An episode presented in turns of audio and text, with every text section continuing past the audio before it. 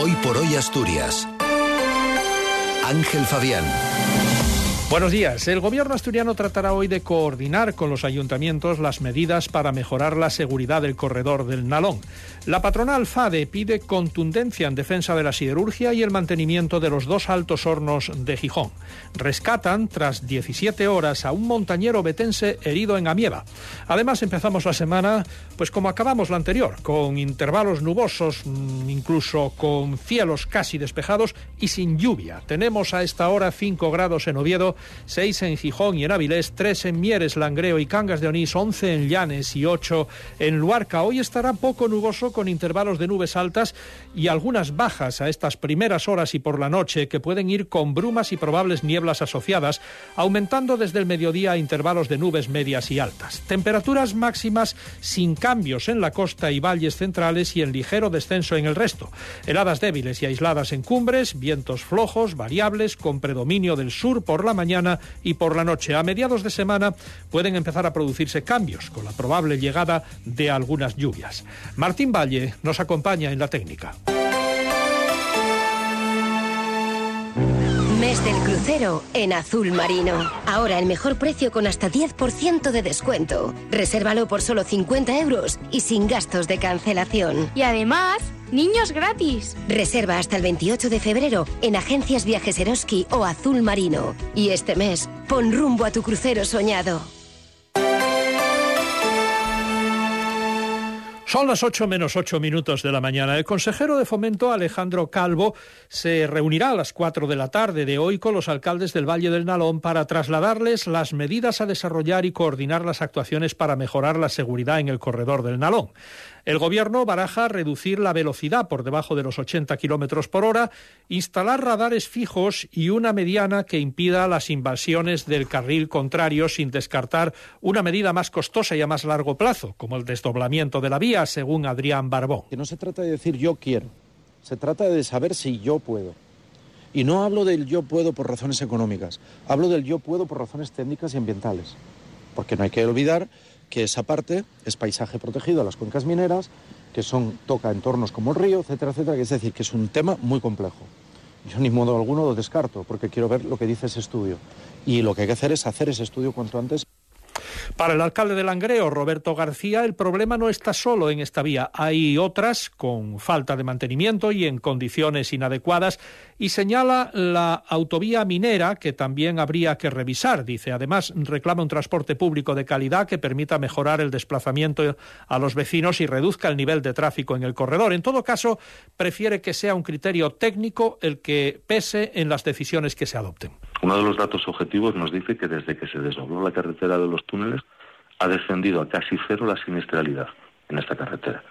Y un dato que nos dice que el volumen de tráfico que soporta este pequeño, este pequeño tramo de apenas cuatro kilómetros es muy superior a lo que está preparado tanto por parte de la calzada como con el ancho de vía, con el mantenimiento de las, el mantenimiento de los arcenes. El presidente de la Organización Internacional de Accidentología Vial, Raimundo García Cuesta, asegura que la colocación de una medida de una mediana de hormigón se ha probado como una acción exitosa en carreras de muchos en carreteras, queremos decir, de muchos países para reducir los siniestros. Pues en todos los que se pusieron en marcha ese tipo de medidas, comenzando primero por lo que se llama carreteras 2 más 1, que es el, esa mediana de hormigón, que incluso en España hay normativa al respecto, desde el año 2021, normativa específica de carreteras que regulan ese tipo de vías, pues en todos los países en los que eso se puso en marcha llegaron a reducir la siniestralidad en cifras que son contundentes. O sea, hablamos de fallecidos entre el 70 y el 80% menos. La patronal asturiana, FADE, exige contundencia en defensa de la siderurgia y el mantenimiento de los dos altos hornos de Gijón. Pide la ejecución de las inversiones y decisiones eh, inmediatas del Gobierno de España para garantizar un precio de la energía estable y competitivo, así como una regulación favorable de la industria electrointensiva. FADE señala que es crucial asegurar la vigencia de los dos altos hornos de Gijón, los únicos que quedan en España, recuerda. Rescatado tras 17 horas un montañero obetense herido en Amieva, el hombre de 50 años se perdió haciendo la ruta de la Jocica en la zona de los Sedos de Ofania. Fue él mismo quien alertó a la Guardia Civil para solicitar asistencia, indicando su posición y relatando que había sufrido una caída, lesionándose una pierna y a consecuencia de lo cual no podía continuar la marcha. Sobre las nueve de la noche lograron contactar con él, pero los rescatistas decidieron pernoctar en la zona a la espera de mejores condiciones para la evacuación por la falta de luz que hacía inviable el rescate por aire, y lo escarpado del camino que desaconsejaba la evacuación a pie. A la una de la tarde de este domingo fue finalmente evacuado en helicóptero. Menos complicado ha sido el rescate de un varón que ha resultado herido al sufrir una caída de unos 300 metros en la cresta de la forqueta del Portillín, en Lena. El aviso al 112 se produjo pasadas las 3 de la tarde de ayer. El herido fue evacuado al UCA.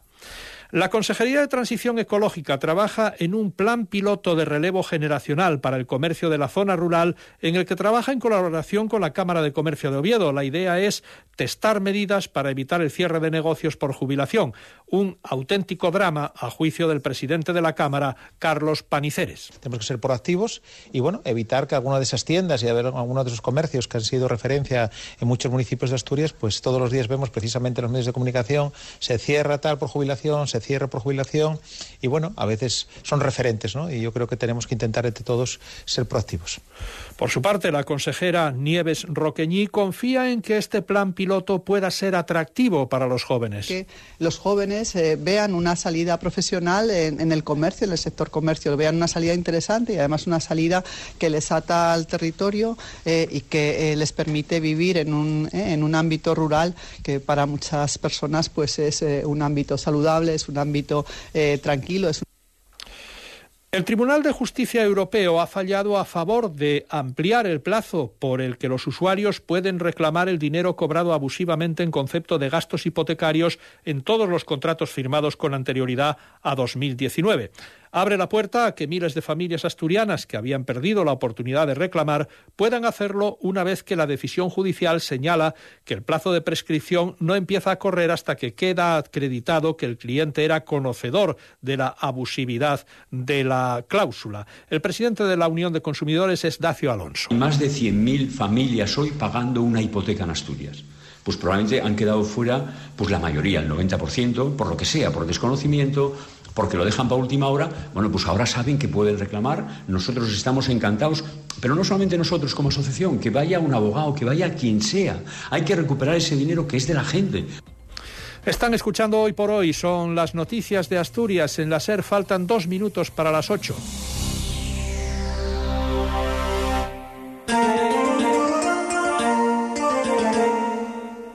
Cadena SER, Gijón. Hola. Ay, ¿y esas prisas? Estaba